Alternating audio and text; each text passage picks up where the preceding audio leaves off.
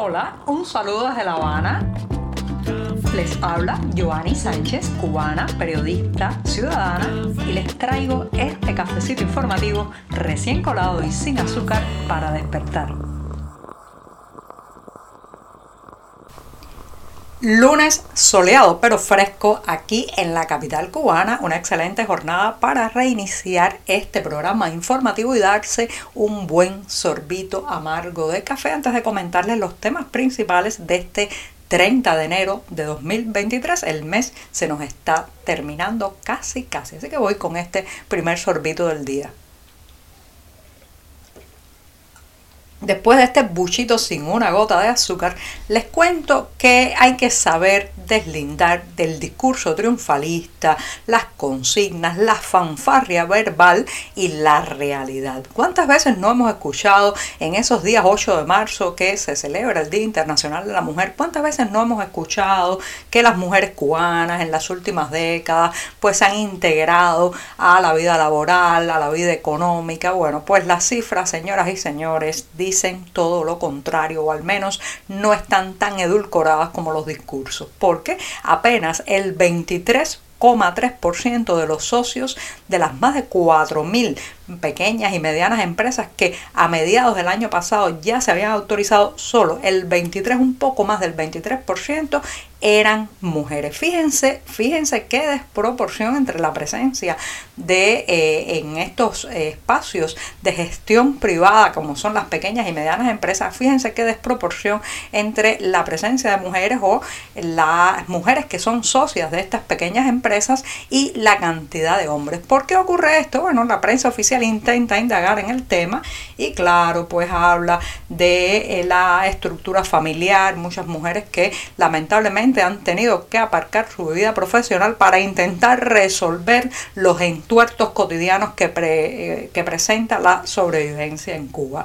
Lamentablemente, señoras y señores, las mujeres cubanas eh, son el eslabón más frágil de una cadena de desidia, mal funcionamiento y pésima productividad que tiene la economía cubana y eso pues lastra muchísimo su desarrollo personal y profesional. Pero también para eh, tener estas pequeñas y medianas empresas hace falta muchas veces un capital inicial que las mujeres lamentablemente en este país todavía son las que tienen menos propiedades. Por ejemplo, muchos hombres venden su vehículo, quizás eh, gestionan eh, alguna vivienda que tengan en propiedad para poder invertir en el nacimiento de un negocio, cosa que lamentablemente para las mujeres es mucho más difícil.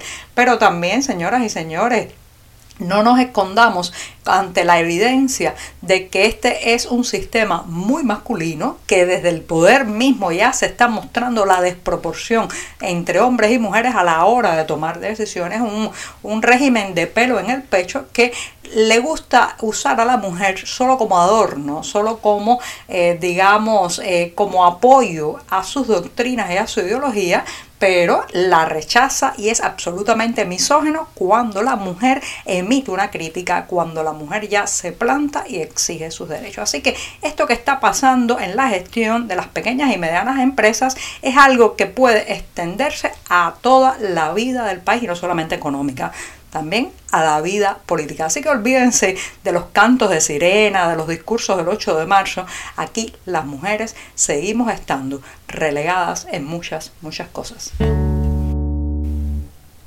Ayer domingo conversaba con una madre cubana que está pasando unos días muy muy trágicos porque dos de sus hijas estaban en la embarcación que zozobró, naufragó al norte de la provincia de Matanzas, específicamente en la costa norte del municipio Cárdenas el pasado eh, día 23 de enero, en la madrugada entre el 23 de enero y el día 24. Allí iban dos de sus hijas, una pudo ser rescatada, pero la otra está dada como desaparecida. En la embarcación, según fuentes oficiales, iban 28 personas, pero sin embargo, esta madre con la que hablé, Marta Vázquez Molina, asegura que eh, eran en realidad 31 eh, balseros que pretendían llegar a las costas de Estados Unidos. Es muy triste todo porque esta mujer no solamente está viviendo con dolor y zozobra, todos estos días en que su hija, eh, Yamili Triana Vázquez, de 35 años, no aparece, sino que además tiene otra hija, una tercera hija,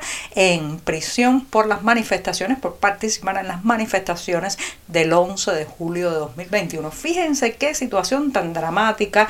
Dos de sus hijas iban en esa embarcación, la embarcación naufraga, solo han encontrado a una y una tercera hija está en la cárcel por ejercer su derecho cívico a la protesta. Cuando le preguntaba por qué estas hijas querían emigrar, me decía algo muy lapidario y muy triste.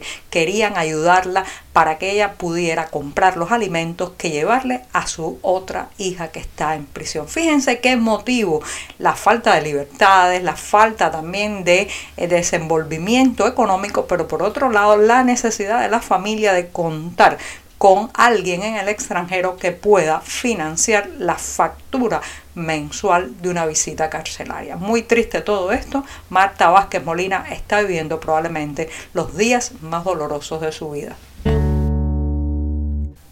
Imagínense que alguno de ustedes esté caminando por las calles de su ciudad y su país y la policía termine disparándole en tres ocasiones y llevándolo directo a eso fue justamente lo que le ocurrió a Osiris José Puerto Terry, un habanero residente en el municipio de 10 de octubre que el 11 de julio de 2021, aquella jornada en que protestas populares e históricas sacudieron toda la isla, pues Osiris estaba haciendo una labor comercial, es vendedor de bocaditos de helado. Y mientras estaba en su periplo, fue confundido por los uniformados con un manifestante y le dispararon en tres ocasiones. Por poco, por poco Osiris no vive para contarlo y ahora, además de las secuelas físicas, las cicatrices y el dolor, pues está denunciando que desde aquel 11 de julio de 2021 vive bajo un perenne acoso porque la seguridad del Estado y la policía política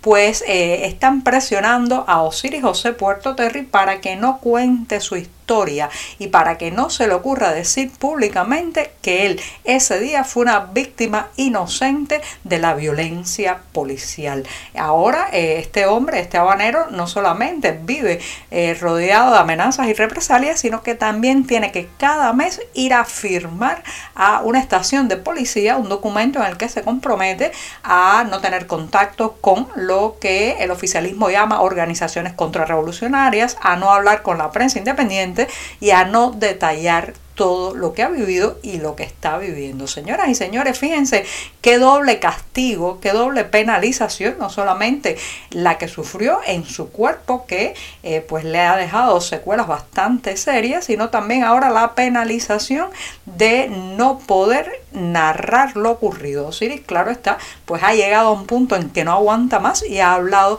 con la prensa y este fin de semana se ha publicado sobre su caso. ¿Cuántos otros no habrán vivido situaciones similares y no se atreven todavía a hablar, a contar, a decir?